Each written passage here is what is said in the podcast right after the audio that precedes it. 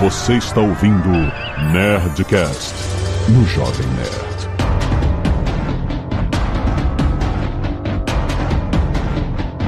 Landa, landa, landa, nerds! Aqui é Alexandre Antônio do Jovem Nerd navegando entre crises. Olá pessoal, aqui é Pepa Silveira, tentando navegar entre crises.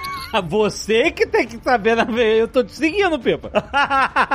Bom dia, boa tarde, boa noite, meu povo, bípedes, meu Brasil varonil, aqui é o Sr. Caio. Eu quero fazer uma pergunta a vocês. Onde é que vocês estavam há 20 anos atrás? Foi uma época Eita. desesperadora. 20 anos, gente, é isso. A gente tá publicando esse programa no dia 10 de setembro de 2021 e então no dia seguinte vai fazer 20 anos dos ataques terroristas em Nova York, em Washington, o 11 de setembro. Caraca, 20. Senhor K, eu, Pepa, nós temos essa parada de sermos velhos e a gente lembra nitidamente onde estávamos nesse dia, apesar de ter muita gente tá ouvindo a gente que não tinha nem nascido, o que é mais absurdo ainda. Meu Deus. É, o tempo passa 20 aninhos, gente. 20 anos em que o século 21 foi inaugurado. E foi inaugurado com uma crise, né? Porque os ataques geraram uma crise global, econômica, né? Arrastou a indústria aérea, sofreu de cara, o turismo também, coisa que a gente está vendo um paralelo de alguma forma. Agora a gente está vendo também uma crise econômica de proporções dantescas, mas a gente queria é, aproveitar essa data para lembrar como foi o shockwave, essa onda de choque econômica que o ataque às Torres Gêmeas e ao Pentágono causaram em 11 de setembro de 2001 e o que, que a gente aprendeu desde então e o que está sendo feito hoje com essa grande crise econômica que está abalando o mundo inteiro.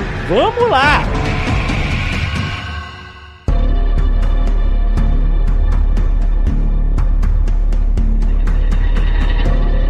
Obviamente, né, com o grande susto que aconteceu dia 11 de setembro, ninguém sabia. A gente, né, eu tava no trabalho de manhã, minha mãe me ligou, enfim, todo mundo que tava, tava vivo na história, que tinha consciência, na época, lembra onde tava, etc e tal. E lembra muito bem do medo e da incerteza, porque, né, assim, ó, meu Deus, o ataque terrorista tal, quando, depois quando o Pentágono foi atacado, a gente, meu Deus, é o início de uma guerra global, é o início de guerra entre superpotências, é um ataque surpresa, ninguém sabe o que vai acontecer, até a gente entender, hoje a gente entende, sabe, ler a leitura dos fatos, etc, mas na época, quando aconteceu, no dia, foi uma loucura, né, então no dia seguinte, tudo fechado, espaço aéreo americano fechado por vários dias, né, etc, mercado fechado, tudo fechado, todo mundo tentando entender o que estava acontecendo, isso encadeou uma crise, uma crise econômica. Você lembra, Pepe, sabe dizer o que aconteceu, os reflexos, né, começou nos Estados Unidos, houve os reflexos do mundo inteiro dessa época? Aqui no Brasil, era cedinho, o mercado tinha acabado de abrir e os patamares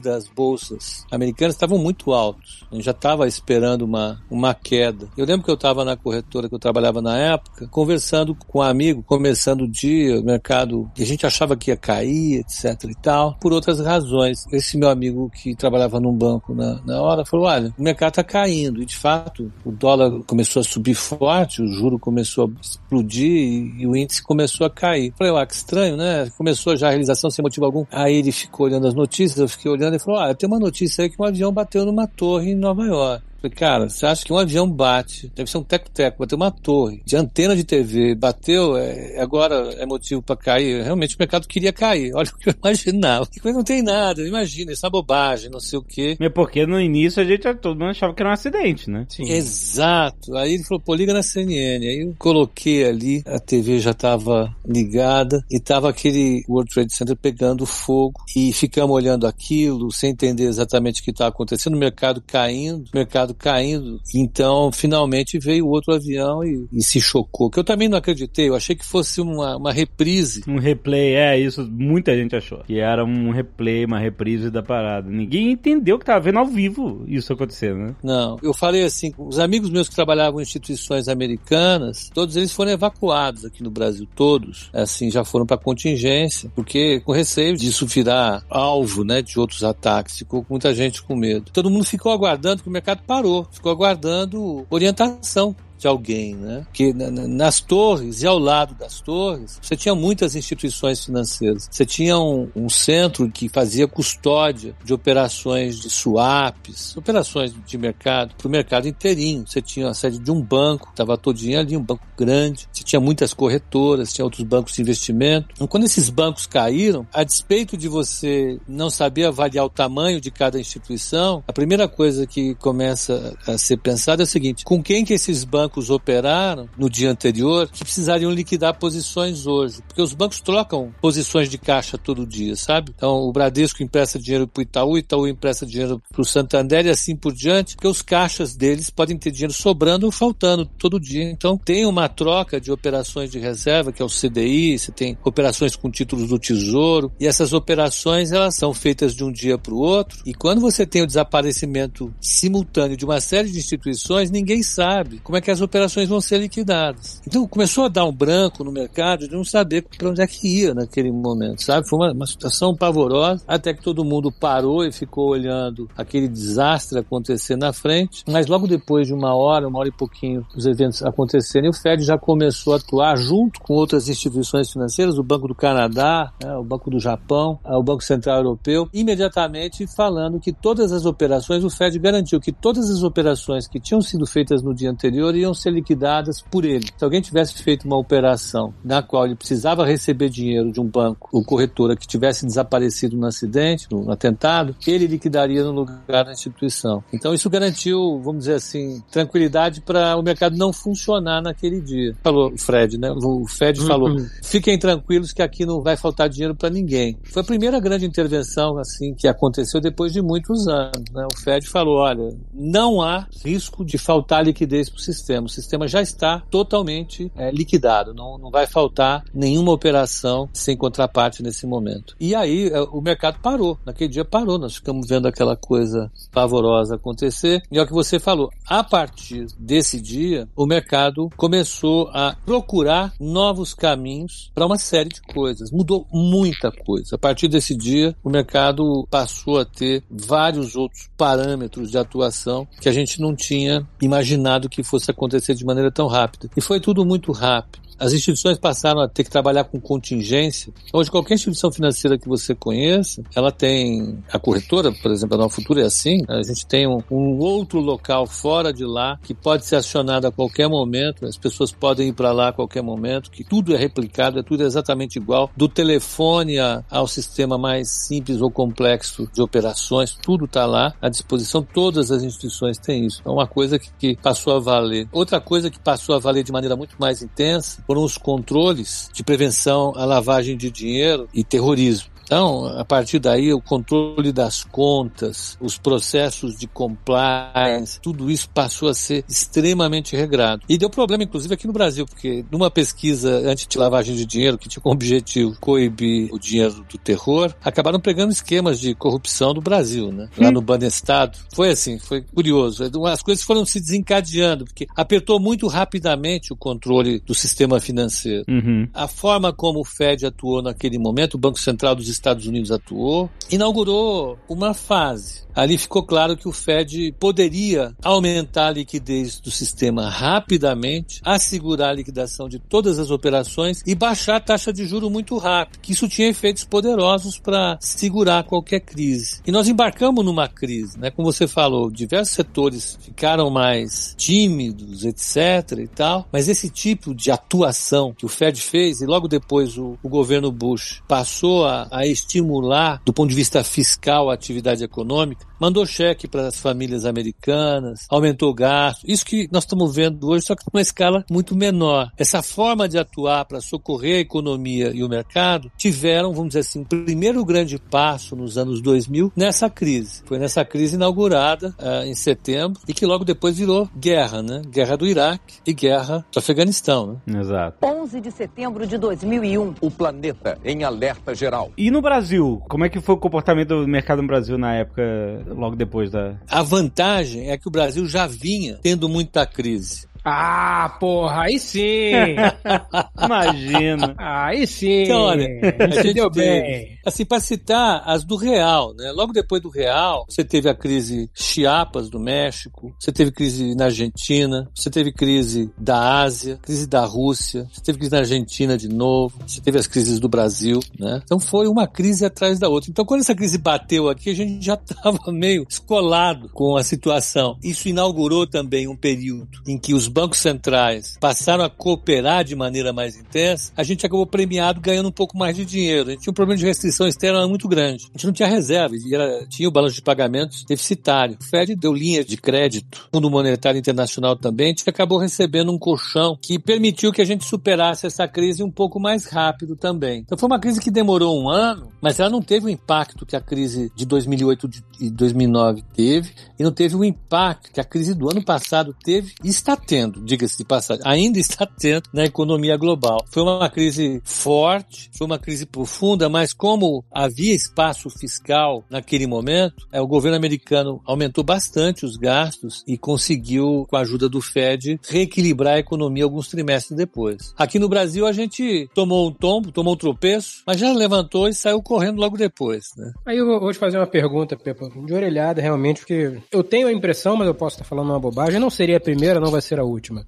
a crise do subprime de 2008, ela pode de alguma forma ter começado ou ter, em algum evento, né, piorado por conta dos ataques de 11 de setembro? Estão ligadas. Estão ligadas, ah, então... Estão ligadas. Tem gente que analisa a economia moderna a partir de uma sequência de processos de endividamento e crise de endividamento. Tem um economista, tem um casal de economistas, inclusive, de Harvard, o Kenneth Rogoff e a Carmen Reinhardt, eles têm um livro falando sobre isso, e vários autores trabalham nessa linha, mas o fato é que, para tentar estabilizar a economia, compensar a economia nos momentos de susto, de crise que ela tem, normalmente a economia tem, o governo ele, ele adota estratégias diferentes de estabilização que geralmente levam a um desequilíbrio posterior. Uhum. E normalmente isso se dá com a dívida. Ora dívida dos consumidores que estão super endividados, ora é dívida do setor imobiliário, ora é dívida das empresas, ora é dívida do próprio governo. Então esses processos eles acontecem ao longo do tempo e um vai tendo relação com o outro. E a impressão que eu tenho, é uma impressão porque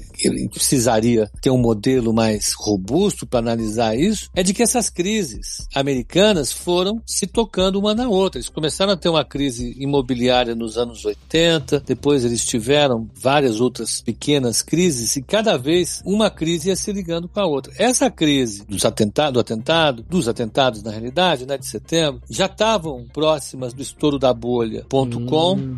uhum. da crise do LTCM, que é um fundo RED que andou aprontando mil e umas coisas. E para estabilizar a economia, o Fed normalmente utilizou juro muito baixo, uma expansão monetária muito forte. E foi isso que ele fez ao longo dos anos que vieram após o atentado. A taxa de juros ficou muito baixa, houve uma quantidade enorme de dinheiro emitida, isso permitiu o surgimento de uma bolha imobiliária. Hum. Tinha muito dinheiro, todo mundo, quem assistiu o filme, vai saber, quem não assistiu, fica aí a, a dica, que é o Big Short. É a grande aposta, isso. É, a grande aposta. Alguns personagens da crise de 2008, 2009 que ganharam na crise, que entenderam o que estava acontecendo, mas o fato é que essa disposição do Fed de salvar a tudo e a todos de qualquer maneira, né, abriu espaço para realmente você criar uma bolha gigantesca no setor imobiliário que foi estourar de uma forma dramática, criando a maior crise financeira que a gente teve né, na história. Ela ainda é a maior crise financeira da história. Ela custou mais de 2 trilhões de dinheiro de, de tesouros pelo mundo para sustentar o sistema bancário. Senão ele ia quebrar todinho. De 2008? É. Na, a gente não chegou ainda em 2008 em questão de, de crise econômica aqui agora?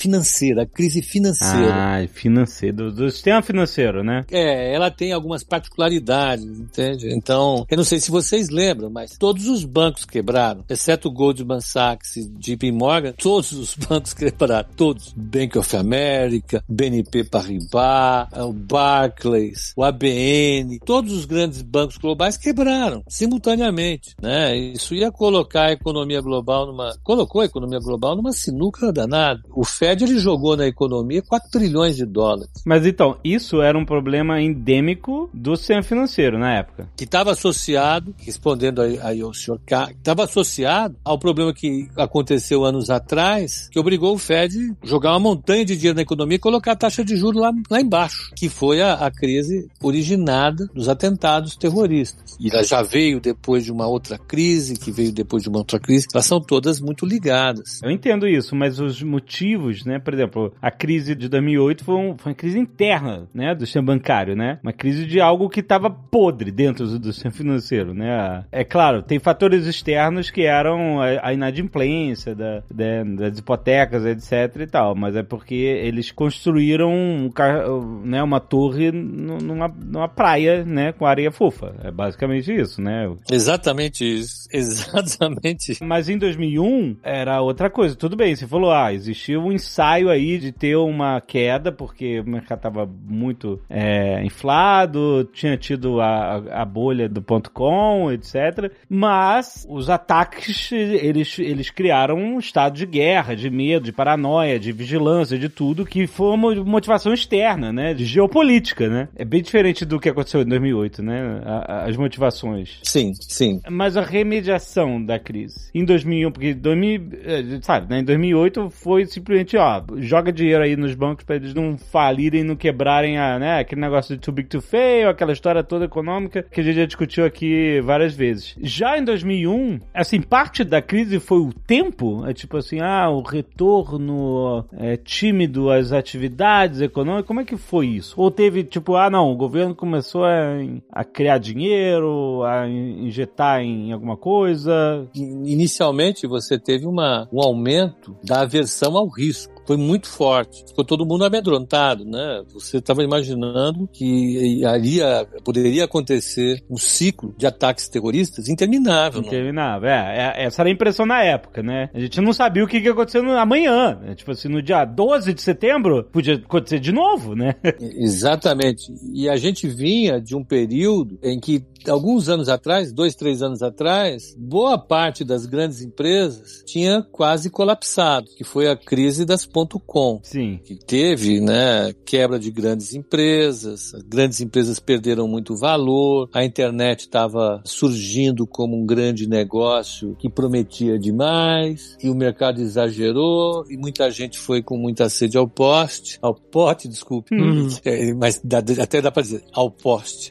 foi de cara no poste e isso já tinha deixado é, todo mundo cauteloso. Você estava tateando uma recuperação, todo mundo acreditando nessa recuperação, mas com a lembrança muito recente ainda dos eventos péssimos, quase catastróficos da crise anterior, da crise da bolha.com. Quando você teve esse evento que disparou um aumento da aversão ao risco, muita gente se sentiu acuado por mais um outro evento. E a tendência que existe nesse momento é todo mundo ficar mais cauteloso. Isso inibe os negócios. Isso aconteceu também em março de 2020, algo parecido? Com certeza. Você não tem noção do que vai acontecer no futuro, a primeira coisa que você faz é sentar em cima do caixa. Eu não vou gastar dinheiro, porque eu não sei como é que eu vou conseguir mais dinheiro. Uhum. Se eu vou conseguir dinheiro, se eu vou ter que pagar as minhas contas, pagar empregado, pagar aluguel, pagar equipamento, financiamento bancário. Eu não sei se eu vou faturar, as empresas sentam em cima do dinheiro. E foi o que aconteceu ali naquele momento. É, você teve um aumento da aversão ao risco muito muito forte que atingiu diversos mercados e poderia levar a uma nova desaceleração importante da economia global. É, você estava saindo de uma crise, que era a crise da bolha.com, que custou para ser, vamos dizer assim, saneada, para usar esse termo. Mais uma vez foram juros baixos, foi dinheiro na economia, etc e tal. Você equacionou os balanços bancários, equacionou os balanços das empresas, equacionou os balanços das famílias e veio esse evento.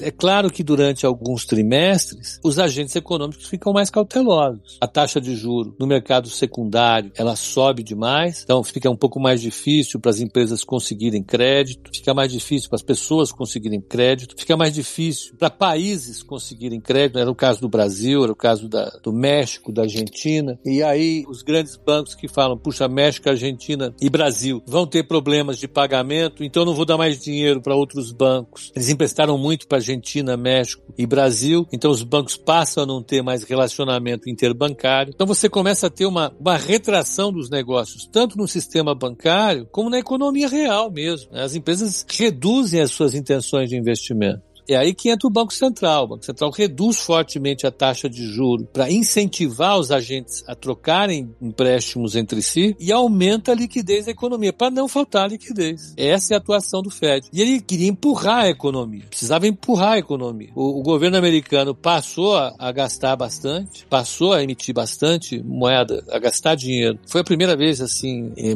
de forma tão massiva, que se enviou cheques para as famílias americanas, reduziu o imposto é, de empresas. Você está falando de 2001 ou 2020? É, 2001. É, olha, tá vendo aí? Não, eu tô, eu tô traçando os paralelos aqui. Exatamente. E isso deu um incentivo para a economia respirar um pouco mais rápido e se recuperar. Se não tivesse acontecido isso, essa política fiscal e essa política monetária, você ia demorar muito mais tempo para recuperar a economia. Muito mais tempo. Mais uma vez, a gente pode voltar ao que o, o senhor K falou. Isso pode ter criado um ambiente, na minha opinião criou, muito propício para o surgimento da bolha imobiliária. Aí basta só olhar o comportamento dos preços dos imóveis americanos. Tem um índice que é legal, o índice S&P Case Shiller. Ele está disponível no, no Fed site de estatísticas do Fed de Nova York. É só dar Fred Fed. Hum. Aí vai aparecer o, o site do Fed de São Luís e ali você vai pegar o índice S&P Case Shiller. Ali você vai ver que os preços dos imóveis começaram a, a subir com vontade de 2002 em diante. E aí eles subiram forte até 2006. Hum. E foi a bolha, né? Aí que os preços dos imóveis ficaram na estratosfera. Isso está acontecendo agora nos Estados Unidos também. Você falou. Os preços dos imóveis estão explodindo. É inacreditável, não dá, não dá nem para entender esse movimento. Você que me passou, né, Pepa? Um, a matéria na... Ô, senhor K,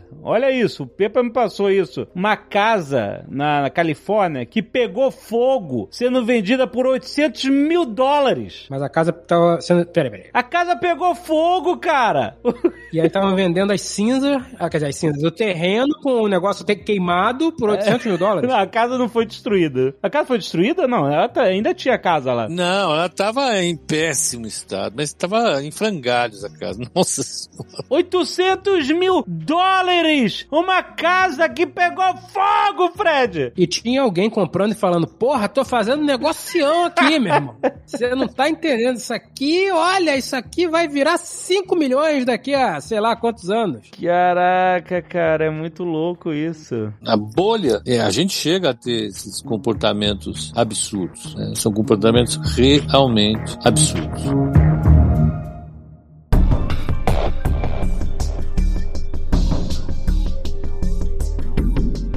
Só para você falar, nós estamos falando aqui, eu, eu, eu não aguento, eu vou, fui olhar o, o índice S&P Case Shiller, em 2007 foi o auge dos preços, ele estava em 184, tá? Então ele saiu em 2000 de, de 112 e foi para 184, tá bom? Aí na crise. Foi para 184 quando? Em 2007. Dali para frente, ladeira abaixo, ele caiu até 140. Ok. Aliás, 136. Uhum. Uhum. Quanto ele tá hoje? Ah, não 200? E 59. Nossa! Nossa caraca, meu Deus. Aperta o cinto aí, Fred. Eita, Laia. É o tipo da coisa, né? Se você vive tempo suficiente, você começa a ver de novo as mesmas coisas acontecendo. Exato, é isso mesmo. No ano passado, cara, eu tava lá no escritório, quando o negócio começou a cair, cair, cair, cair, cair, cair. Aí entrou uma pessoa na minha sala, a gente conversando sobre bolsa e tal. Aí eu falei, olha só, olha quanto. É... Cara, não é hora de comprar nada, é hora de você sentar em cima do dinheiro e esquecer esse dinheiro. Uhum. Esquece esse dinheiro. Eu me lembro bem do dia, 23 de março de 2021. É o meu aniversário. A Petrobras Ei, bateu 11 reais. Ah, foi isso aí. Ah, Fred, essa promessa que você não cumpre. Pois é, desgraça, né? Tem que vender o apartamento dele. Tudo, vende tudo, compra Ele falou isso, Pepa, quando você Petrobras batesse 15 reais, ele ia vender o apartamento dele pra comprar tudo em Petrobras.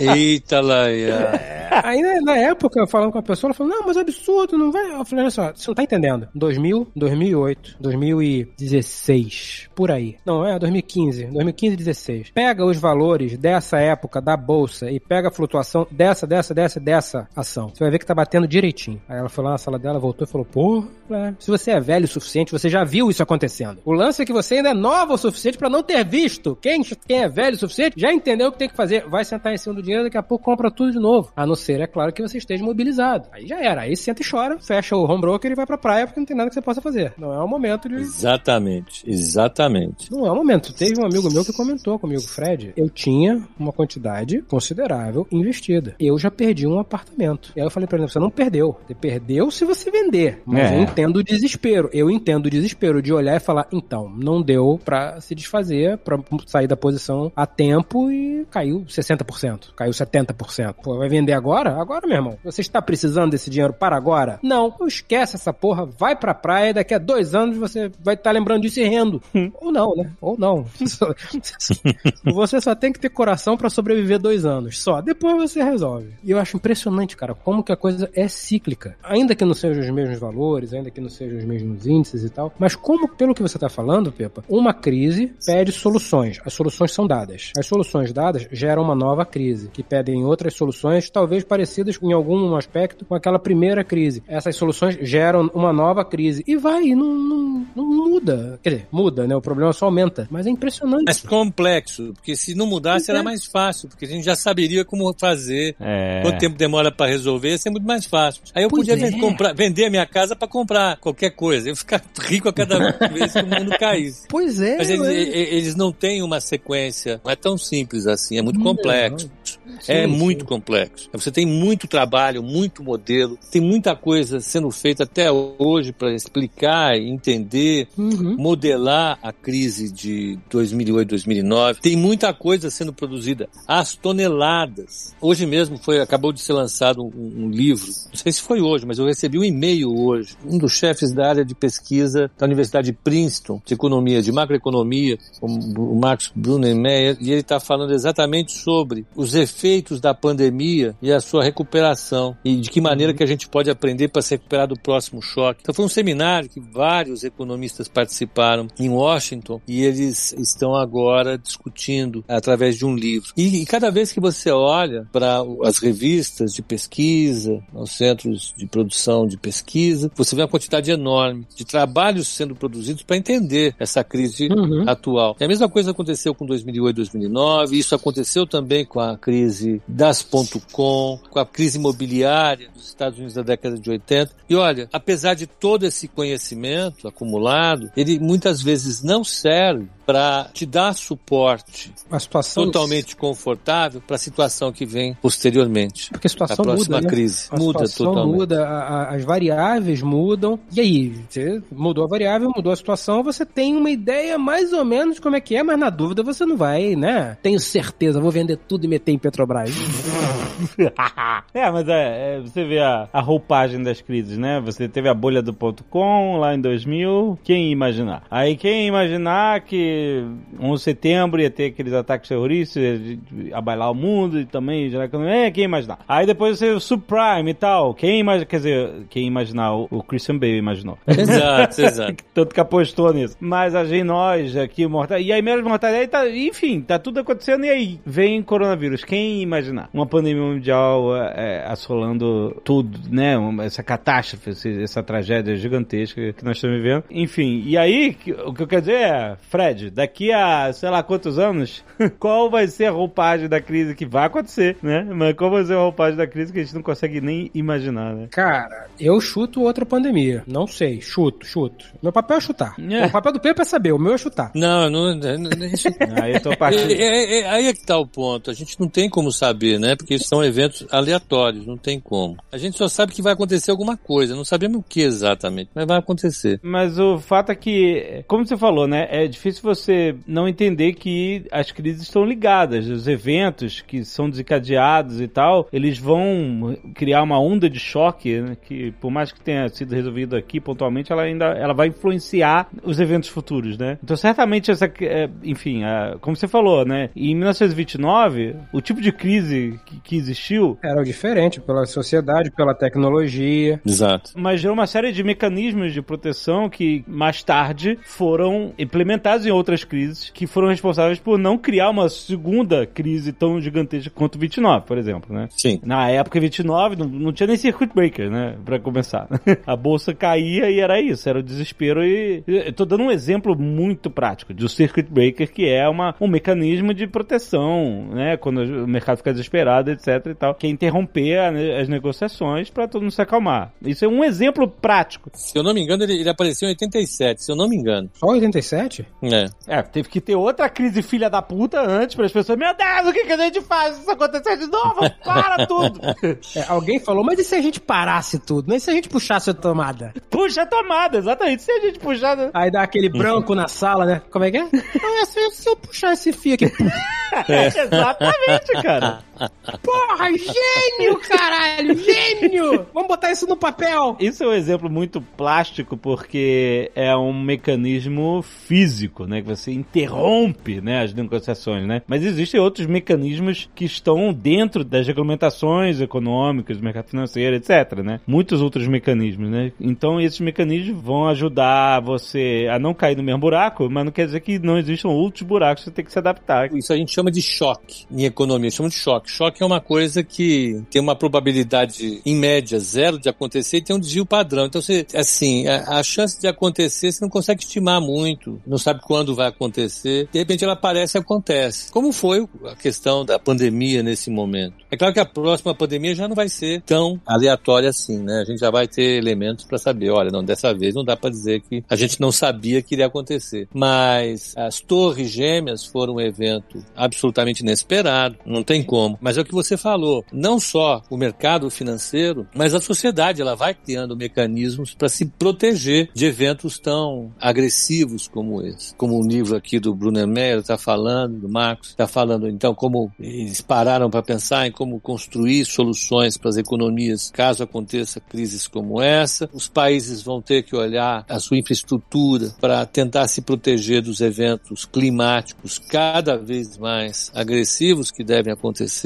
como está acontecendo nos Estados Unidos de chuva, como está acontecendo de seca em muitos lugares. Aqui no Brasil, uma seca fantástica. Então, eu acho que essa é a característica básica né, da sociedade humana. A gente passar por uma experiência, aprender com ela e, a partir daí, mudar uma solução. O problema é que eh, nós vivemos em um, em um mundo tão complexo que novas, novos desafios aparecem. Né? E aí o mundo das finanças fica mais divertido. Eu acho que cansa um pouco mais. Eu passei por todas essas crises, mas não tem muito o que fazer. A gente tem que aprender a estruturar a nossa cabeça e as nossas finanças com um pouco mais de estrutura para suportar esse tipo de pressão. Como eu acho que são os prédios lá em Tóquio, devem ser em Kobe, devem ser é, na Cidade do México ou em Santiago, no Chile. Eles devem ter uma proteção muito grande contra o terremoto. A gente tem que ter essas proteções também. 11 de setembro de 2001. O planeta em alerta geral. Você falou assim que, ah, em momento de crise todo mundo, né, senta em cima do dinheiro porque fica, né, com toda aquela incerteza, até ver o que vai acontecer, etc. E, e tem essa aversão ao risco que você falou. Uhum. Ah, peraí, agora tá muito arriscado pra eu me arriscar. Isso.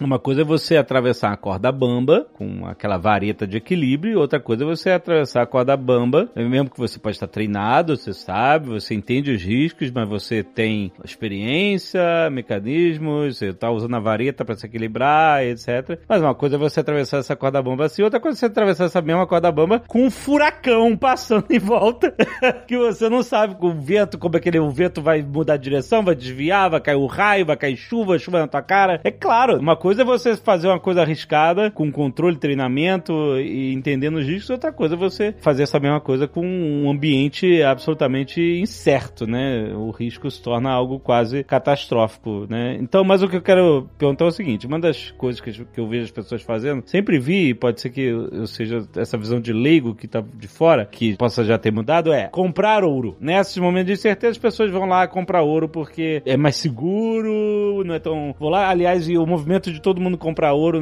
na incerteza acaba fazendo com que o ouro valorize e isso acaba criando mais uma, é, um colchão de segurança para quem tá é, migrando, né? Pra quem já comprou ouro, né? Pra quem já comprou, comprar né? naquele Uhum. momento é péssimo. É, exato. O ouro ainda é uma, uma fuga da incerteza empresas hoje em dia ou existem outros movimentos? Em vários momentos é sim, mas hoje quem é mais nessa linha são os títulos do Tesouro Americano de 10 anos. Então, quando tem uma aversão ao risco muito elevada, aumenta a corrida para comprar títulos do Tesouro Americano, os preços do título do Tesouro Americano sobem e os juros caem. Então, se você acompanhar preços, os juros dos títulos de 10 anos nos Estados Unidos, eles caem fortemente quando você tem crises muito arrojadas. Eu uso como indicador, eu não, né? o mercado utiliza como indicador de aversão risco o juro do Tesouro Americano, os 10 anos do Tesouro Americano. Ele, eles são um bom indicador. O ouro, ele é um bom indicador, tá, tá tudo certo com o que você disse, mas nem sempre ele, ele tem seguido essa trajetória. Ele já foi mais importante. Até os anos 90 ele foi muito mais importante nesse sentido. Ele teve um, uma mudança muito grande em relação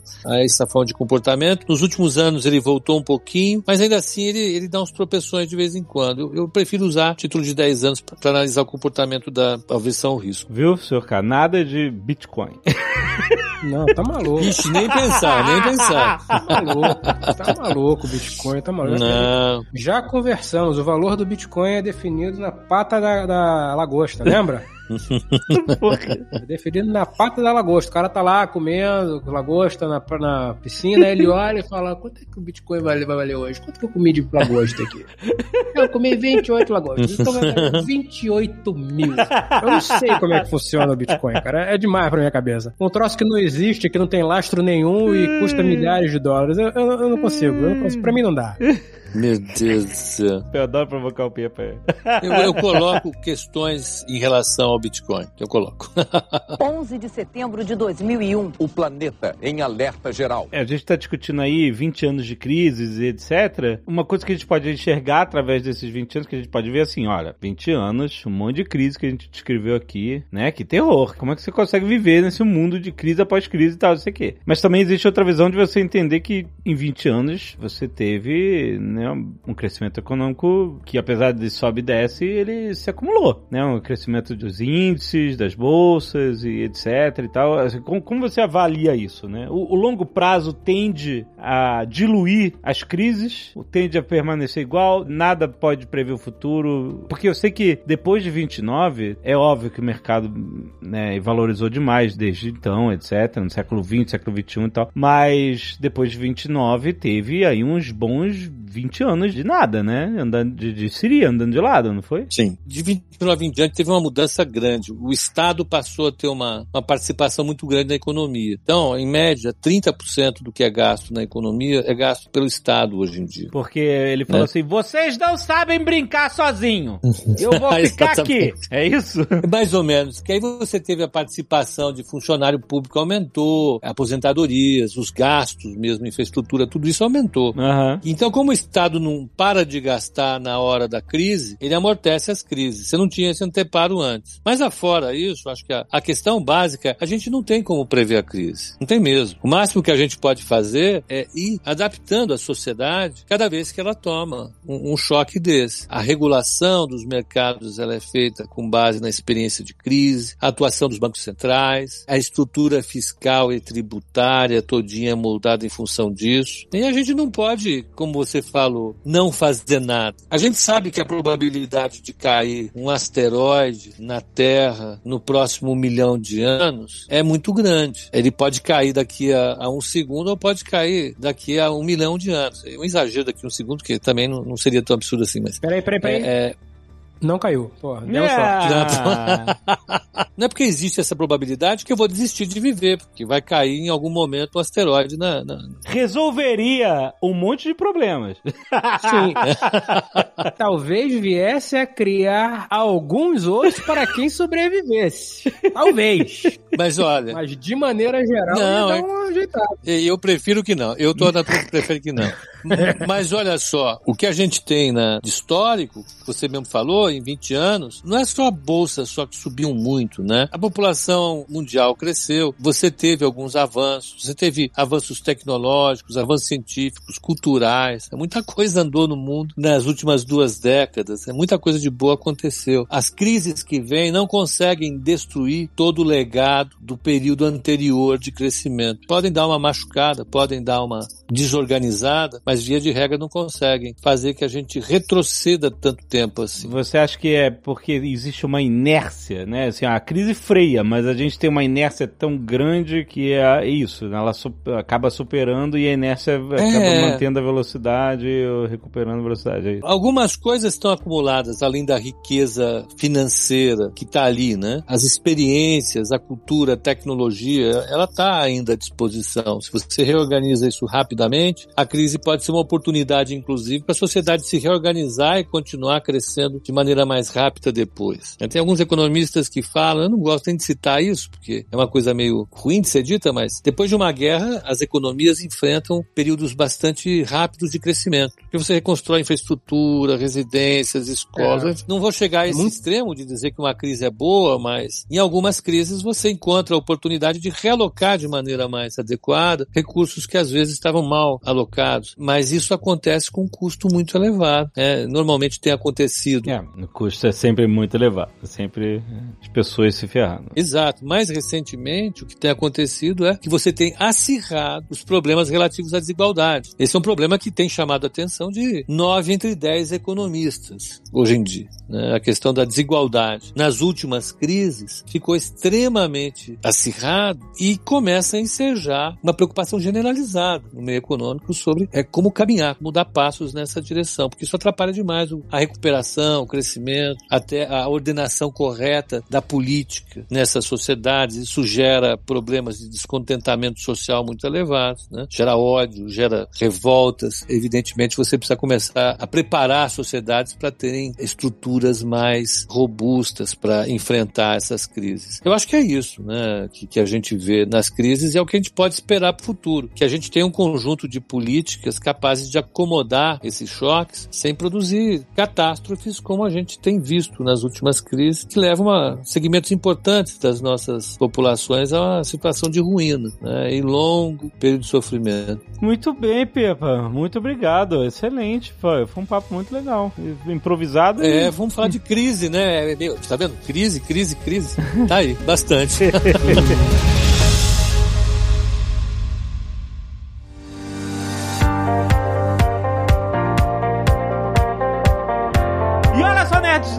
esqueça que agora no Futura tem novidade. Agora eles estão com dois fundos próprios, é isso mesmo. Agora os investidores podem contar com uma gestão profissional que vai permitir maximizar os ganhos, limitar os riscos. Essa toda parada você investir em fundos. A gente já falou mês passado sobre fundos e é, essa é a boa novidade. A Futura Advanced, que é um fundo multimercado que combina vários ativos em uma mesma carteira, e tem outro fundo que é o Futura Max, que é um fundo de ações feito com base na tão conhecida carteira recomendada, nova futura, é isso mesmo. Você pode começar a investir com 500 reais e apenas um clique. Então, olha, quem quiser pode abrir conta Nova Futura, que é de graça. Abrir conta é de graça. Você vai lá, você entra no site novafutura.com.br, abre sua conta, responde o questionário para você entender qual é o seu perfil de investimento e você vai ter acesso a um monte de produtos muito legais para investir. Eu sou cliente, pessoal Nova Futura há muito tempo, muito satisfeito e agora também migrarei para os fundos. Olha aí, vai conhecer o futuro Futura Advanced e o Futura Max. Tem link aí no post!